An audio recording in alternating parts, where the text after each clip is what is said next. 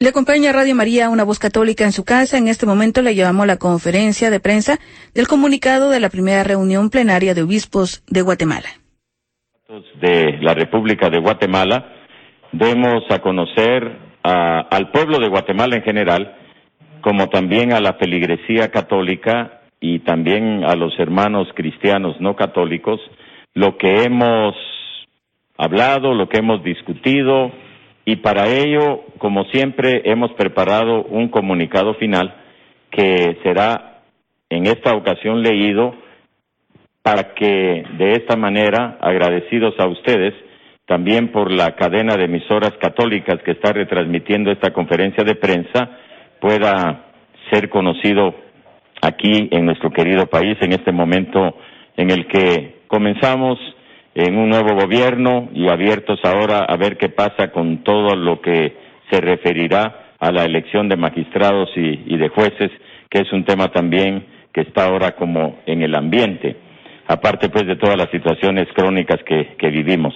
Entonces le doy la palabra al presidente de la conferencia episcopal, el obispo Gonzalo de Vía, obispo de Sololay Chimaltenango, que está aquí acompañado con el vicepresidente el obispo Rodolfo Valenzuela Núñez, obispo de las Verapaces, y tenemos ahora un nuevo secretario, un nuevo secretario general de la conferencia, el obispo Antonio Calderón, obispo de Jutiapa.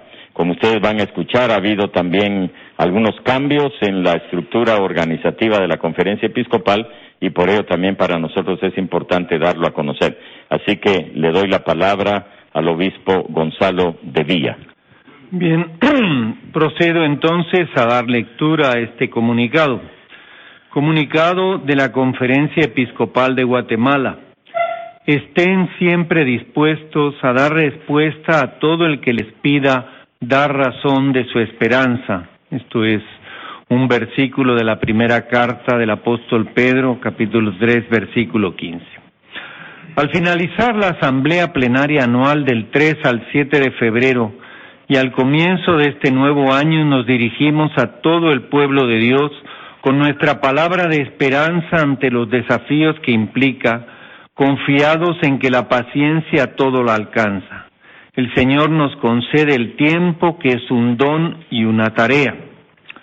La Asamblea Anual tiene el propósito de evaluar nuestras acciones del año pasado y programar a grandes rasgos del año que iniciamos. Nuestra tarea principal como obispos es promover, guiar y animar la evangelización en nuestro país con la ayuda de los sacerdotes consagrados y tantos laicos a quienes expresamos nuestro agradecimiento. Esta es nuestra misión permanente.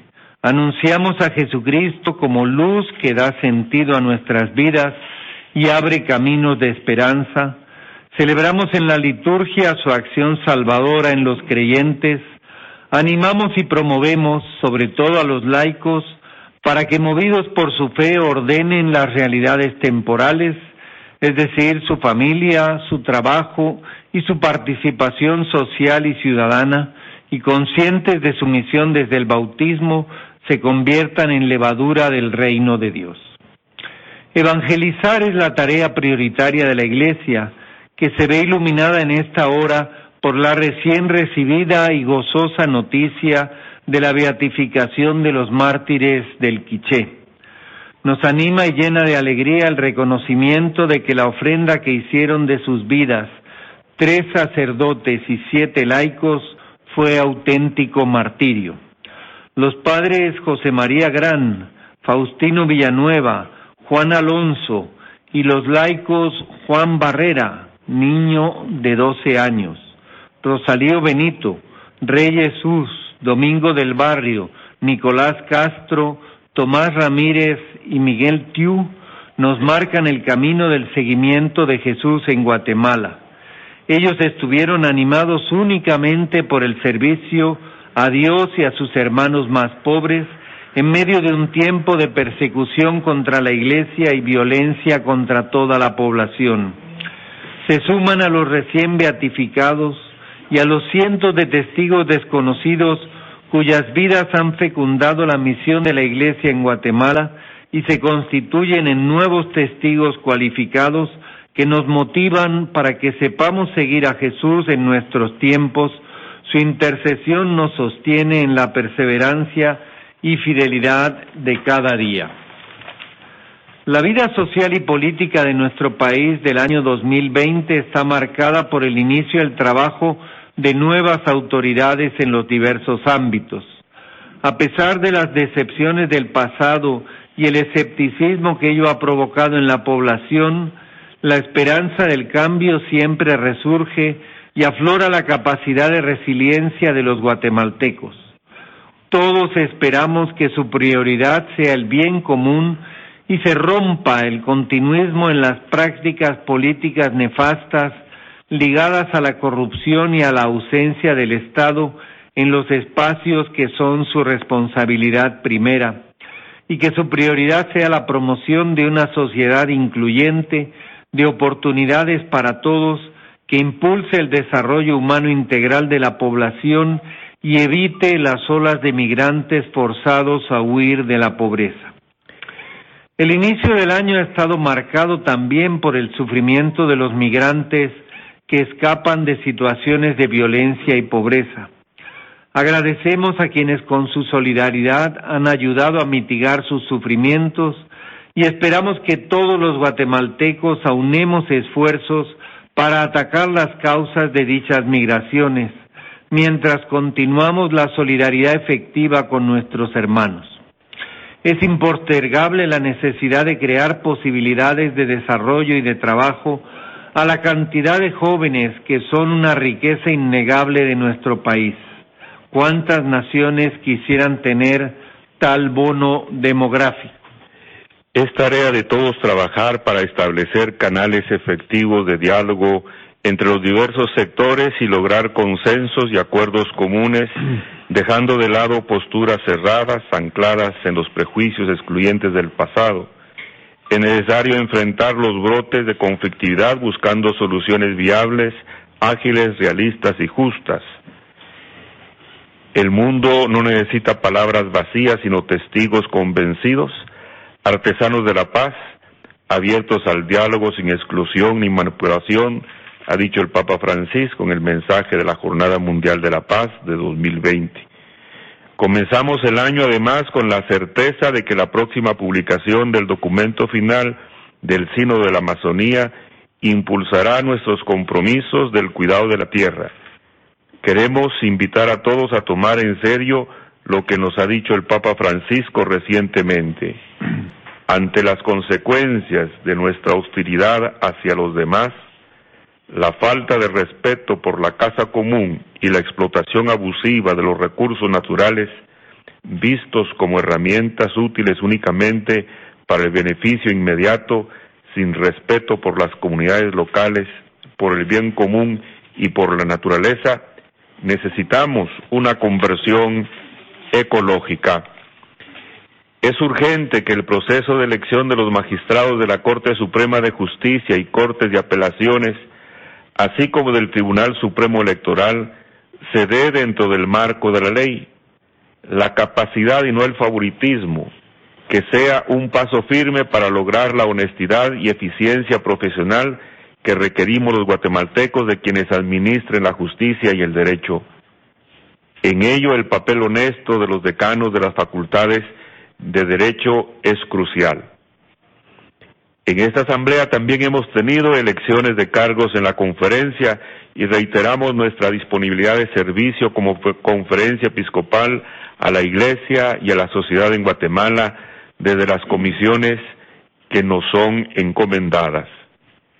Que el ejemplo y la intercesión de los mártires y la mirada maternal de María, Madre del Príncipe de la Paz y Madre de todos los pueblos de la tierra, nos llenen de esperanza y compromiso a todos los guatemaltecos al inicio de este año. Guatemala de la Asunción, 7 de febrero de 2020. Aparecen las firmas del presidente, Monseñor Gonzalo de Villa y Vázquez, y el secretario Antonio Calderón Cruz. Damos también lectura a quienes componen el Consejo Permanente y de la Conferencia Episcopal de Guatemala el presidente, Monseñor Gonzalo de Villa, Vicepresidente, Monseñor Rodolfo Valenzuela Núñez. Secretario, Antonio Calderón Cruz. Tesorero, Monseñor Bernabé Sagastume. Vocal de la provincia de Guatemala, Monseñor Víctor Hugo Palma. Vocal de la provincia de Los Altos, Monseñor Álvaro Cardenal Ramazzini. Vocal, administrador arquidiocesano, Monseñor Raúl Martínez. Bien. Muy bien, este es entonces eh, el comunicado. Yo dejo ahora, eh, eh, les hemos entregado el texto y ustedes pueden ver ahí también cómo han quedado ahora organizadas las diferentes comisiones que tenemos, pero en el caso del presidente, como se dan cuenta, ha quedado reelecto para otro periodo el obispo Gonzalo de Vía y como vicepresidente también ha quedado reelecto para otro periodo el obispo Rodolfo Valenzuela Núñez. También hemos quedado reelectos eh, para otro periodo el, tesorero, como también eh, los vocales, eh, tanto de la provincia de Los Altos como de la provincia de Guatemala. Yo dejo ahora entonces el lugar, si ustedes, señores periodistas y señoras periodistas, quisieran hacer algunas preguntas, algún comentario, Solo les pido, por favor, que levanten la mano y yo voy a acercarme con el micrófono para que puedan hacer las preguntas que quieran. Vamos a comenzar aquí. De, si puede identificarse de qué medio, por favor. Sí, Manuel García, de Emisoras Unidas, Monseñor Gonzalo de Villa. ¿Cuál es su opinión o la opinión de la conferencia en este caso al respecto del trabajo del nuevo gobierno a cargo del presidente Alejandro Yamatei y de las funciones que han tomado en contra de la delincuencia y el crimen organizado, en este caso la implementación de los estados de prevención? Bueno, yo creo que el presidente en sus inicios, en estas primeras semanas, ha intentado ser muy activo para hacer presencia en una diferente eh, actividades. Y yo creo que eso en general ha hecho que haya un grado de esperanza mantenido a nivel del pueblo de Guatemala. En el caso de los estados de prevención creo que hay una un clamor, hay un clamor por parte de la gente que se siente muy arrodillada delante de el mundo del AMPA, del crimen organizado, en conjunto de las extorsiones y los extorsionadores en ese sentido, creo que la idea cuenta con bastante aceptación. Yo creo que sí es importante, obviamente, que se dé un marco de respeto a los derechos humanos, pero que también haya por parte de los mismos eh, responsables del organismo judicial una colaboración que muestre que su celeridad corresponde a su compromiso de administrar justicia pronta y cumplida, que no expresen con rezagos un compromiso que pareciera no ser con la justicia, sino mejor con quienes eh, están estorbando el que ésta se aplique. Muy bien, ¿alguien más que quiera hacer alguna pregunta? Bueno, pare.